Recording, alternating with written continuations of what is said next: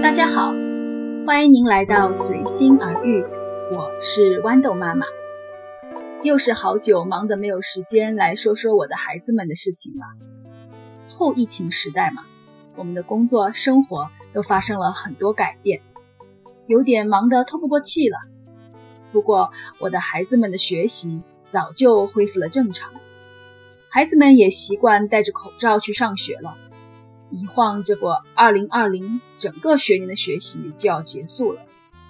在我以前的节目中提到过，新加坡小学的学年是跟着自然年的时间来算的，就是新学年是从每年的一月一号开始，到本年的十一月中结束。我真不敢相信，不知不觉中，我的小儿子也要上完一年级了，明年就要二年级了。哎，现在就是回想一下。为了不忘记这一年级都干了些什么，我就现在用语音的形式来大致总结一下吧。从二零一九年开始，新加坡教育部提出了小学一年级、二年级没有考试。既然没有考试，父母真是轻松了一大截。因为我的大儿子是在二零一八年上的小学，那个时候一年级是有考试的。那个时候考前大概一个多月的样子吧，老师就会发信给家长，通知会考哪些科目，每个科目的考点是什么，都在哪里考，什么时间，列得清清楚楚。虽然考的都不难，但是为了让孩子能够应付得来，我也是花了不少功夫，至少让孩子了解考试是个什么东西，有什么重要性。但是今年就好了。除了每个礼拜，老师都会用听写的方式来考察孩子们那些重点的生字词之外，读小一的弟弟呀，真是非常的轻松。一个星期可能也就只有一天有课后作业吧，每天都是高高兴兴的去上学，回来还是跟以往一样玩啊，嗯，玩玩具呀，玩 pad 这些。对于从幼儿园升入小学的孩子来说，最大的改变应该还是日常起居的时间吧。因为新加坡的小学是早上七点半到学校，如果要吃点早餐，最晚也要六点半起床。以前只有哥哥需要早起的时候，经过一段时间，哥哥的动作就很迅速了，基本上六点四十四十五起床也是可以的。但是自从今年加上了个弟弟，我们家长期处于要迟到的边缘。本来是一加一等于一嘛，两个人是可以并行的嘛。但现在变成了一加一大于二了，因为弟弟磨蹭啊，有时候还会跟哥哥出现各种小摩擦。两个人在一起也是话很多，早上还讲东讲西的，完全没有上学的紧张感。新加坡小学一年级的科目有英文、中文、数学。当然啦，如果不是华族的小朋友，可以选择自己的母语来学习。然后还有音乐、美术和体育。除此之外，还有公民教育，就相当于我们小时候的思想品德啦。我的孩子的小学里还有一个叫做 Modular Program 的课程。里面的内容很杂，你想叫 modular program 吗？一个 module 一个 module 这样，大半都是一些兴趣爱好或者老师带着孩子们做游戏这样的课程。当然，有些学校还有电脑课程，在我看来都是蜻蜓点水吧，给孩子们有一个接触。新加坡的小学不是上一节课休息十分钟，而是一节课三十分钟，中间没有休息时间。就是，除非要去上厕所，孩子们不可以跑出去教室，直接等着下一节课老师过来。所以一般都是安排两节课是同一个科目，比如英文两节课就是六十分钟这样上，然后再单独拿出一个三十分钟的时间来让孩子们休息，称作是休息节。学校里有餐厅，孩子们可以去餐厅买吃的。食物的种类和外面的小贩中心差不多，也就是啊鸡饭呐、鱼圆面那些。每个家长也要给孩子带上一些零花钱来买这些东西。我还记得我老大的时候，他从来不去买吃的，我还以为他不知道怎么买，后来我才知道他嫌排队的人多，而且也不饿，就懒得去买，而且还可以节省时间出来玩。说到这里，学校是要求每个孩子都带一本故事书去学校的，在休息节或者早上集合没什么事情的时候可以看。说实话。我觉得我就是开始的时候还帮他们放一下故事书，后来我就根本没有管了，他们自己要带就带，不带就算了。在学习的科目方面，我觉得最让我适应不了的就是英文。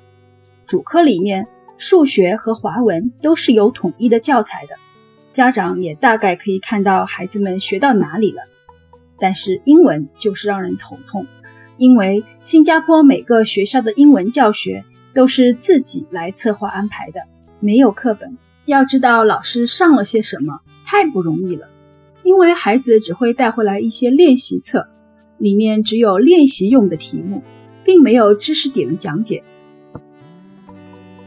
当然，如果家长很有时间，可以和老师沟通，但是基本我是不知道孩子在学些什么的。还有一个最让我气恼的事情，那就是大部分上学用的，除了课本之外的资料，都是以纸张的形式发下来。就算是课本，老师每次都会让孩子把其中的几页撕下来做练习什么的。其实我也了解，这个目的呢是想让孩子们的书包轻一些，但是坏处就是太混乱了。想当年我大儿子上一年级的时候。那书包就是一个废纸篓，经常找不到要交的东西。我每天在家里训斥他，可能听我教训多了吧。弟弟今年就好多了，自己的书包收拾得整整齐齐的，真是让我松了一口气呀。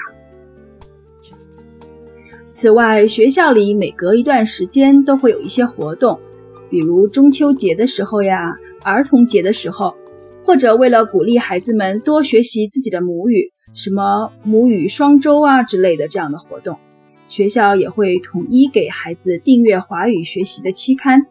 每周三是学校图书馆的借阅时间，老师们会带着孩子们去图书馆看书和借书。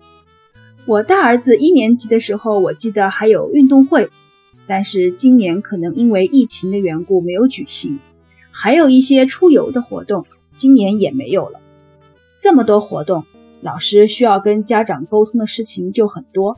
我记得我老大的时候，还是一张纸一张纸那样的学校发的那个信带回来，好像是要出游的话，就需要家长签字同意，然后呢，那张信、那张纸再带回去交给老师，超级麻烦。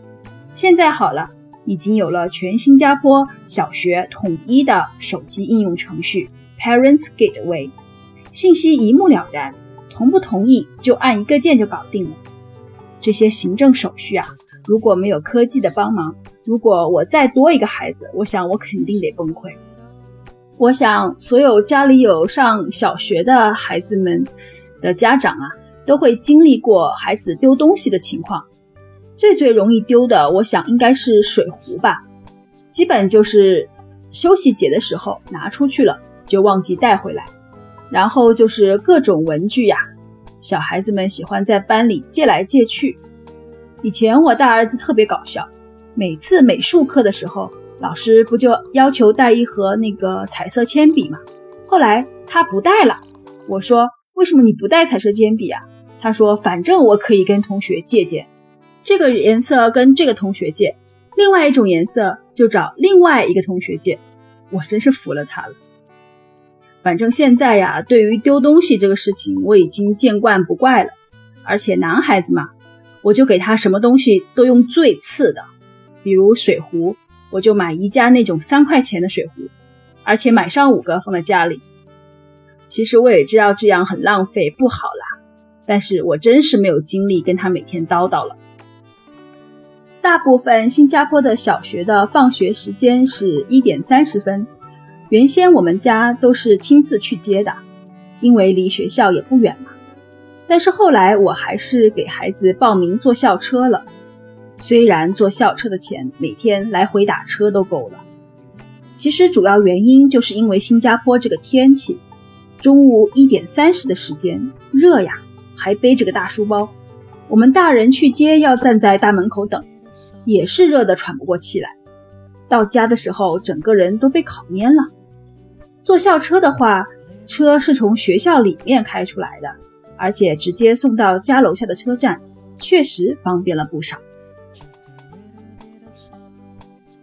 在新加坡的小学，每半个学年结束之后，老师会把孩子的表现写在一个 report book 上面，相当于年终的总结或者是年底的总结的这样一个小册子。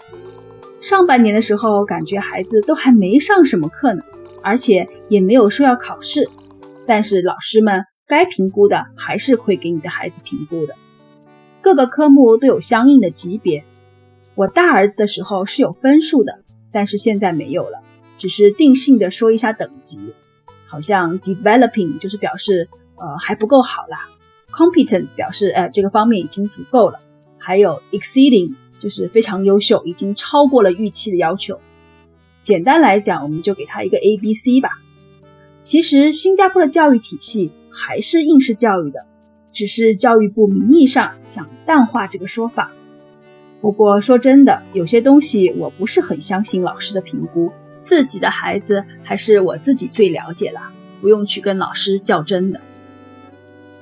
说了这么多，也就大概综合了我两个孩子上一年级的情况，可能和国内比较起来算是很轻松了吧。等我的小的上完二年级，我再来说说二年级的事情吧。感谢您的聆听，我们下一期再见。